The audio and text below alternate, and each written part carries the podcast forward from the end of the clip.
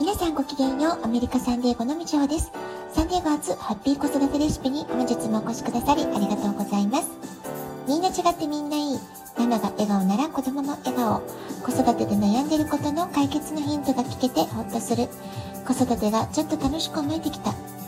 聞いてくださってるあなたが少しでもそんな気持ちになってくれたら嬉しいなと思いながら毎日配信をしております。えー、10月に入り私は朝のウォーキング習慣を少しずつ取り戻して普通に動けることのありがたさを感じています。習慣が人を作ると言われます。改めて生活習慣のルーティンを見直していきたいなというふうに思っています。さて10月6日、えー、日本時間だと夜8時6分。サンデーゴは明け方4時6分。天秤座で新月を迎えます。風の時代を加速させる新月となりそうです。で毎年、えー、毎月ね、えー、この新月満月のお話をしてますけれどもこの毎月の新月満月の繰り返しっていうのは、えー、人間の体に例えると呼吸と似ているんですよね。で新月はリセットのタイミングとも言われますしインプットをする時間、えしっかりと深呼吸をする時間まあ、そういうね風に言えるんじゃないでしょうかしっかりと息を吸い込んでそして吐き出してっていうそういうね呼吸の、えリズムと、え新月満月のサイクルちょっとね似てるんじゃないかなと思いますえ今月も満月の実りに向けて、え満月は10月20日ですね、今月ね。今月も、え10月の目標をしっかり決めていきたいなというふうに思っています。え今月10月の新月は天秤座で起こります。天秤座のキーワードは人間関係出会いバランスと調和芸術契約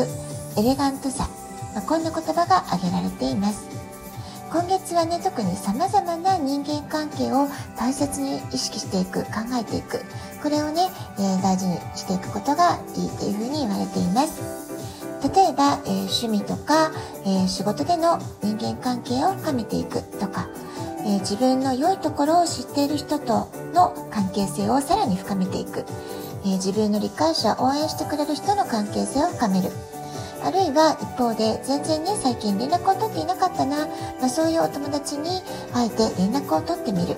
まあ、こんな風に人と人との縁を深めることができるタイミング。その縁を深めることを意識するとすごく良いと言われている時期ですのでご縁を大切にするそこをね意識して過ごすと後々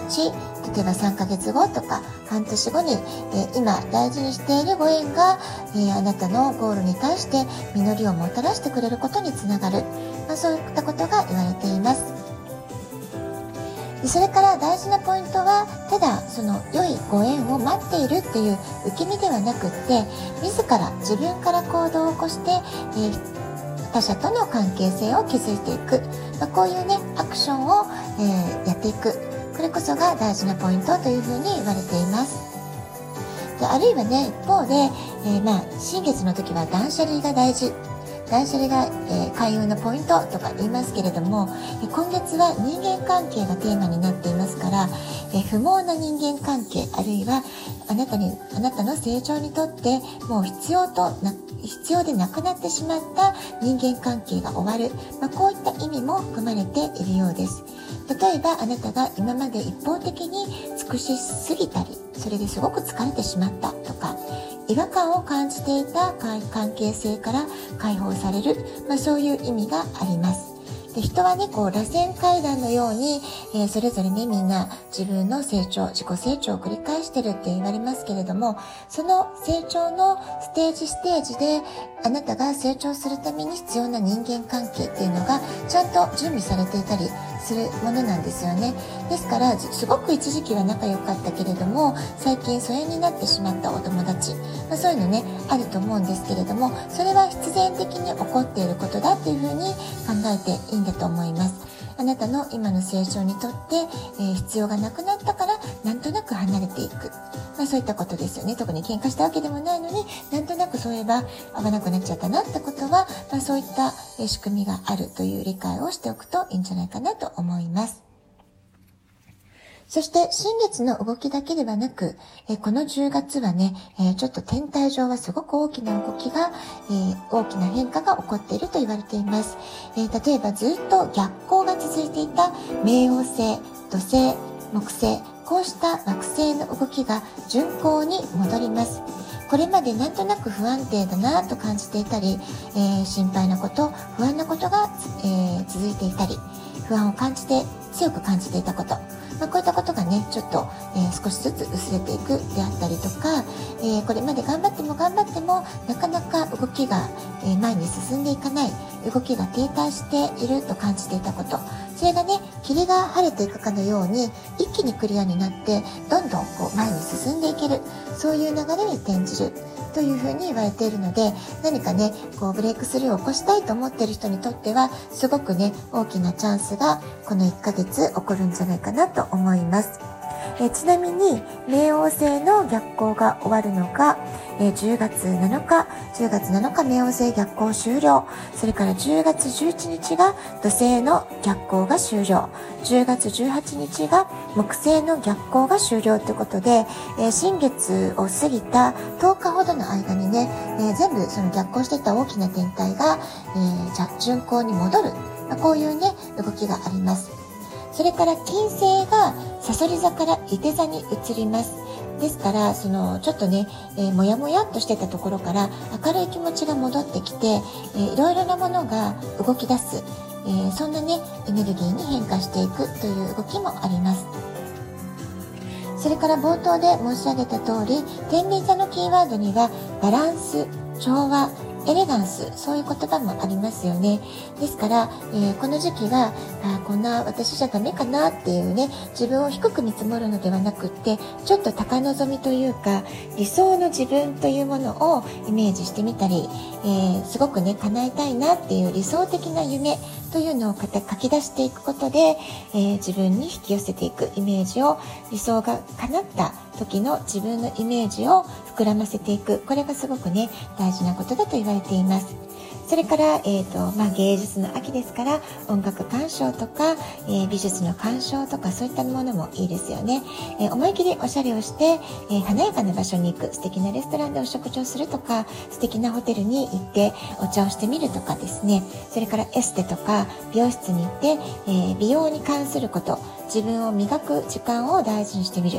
これもすごくいいと思います。それから自分をリラックスさせてあげる。これもね、えー、意識してほしいなっていうポイントですよね。自分にお休みを取ることを許可してあげるってことです。家の中に花を飾って浄化させる。家の中の空気感をね、浄化させる。気を整える。まあ、こういったこともね、いいんじゃないかなと思います。まあ、こんな風に自分の心がちょっと華やぐ時間、そういうのをね、生活の中で工夫して取り入れていくのがいいんじゃないかなと思います。それから子供のような無邪気さ。これもキーワードとして大切なポイントです。えー、子供のように思い切り遊びの時間を楽しむ。そんなね、心のゆとりを、えー、持っておきたいものですよね。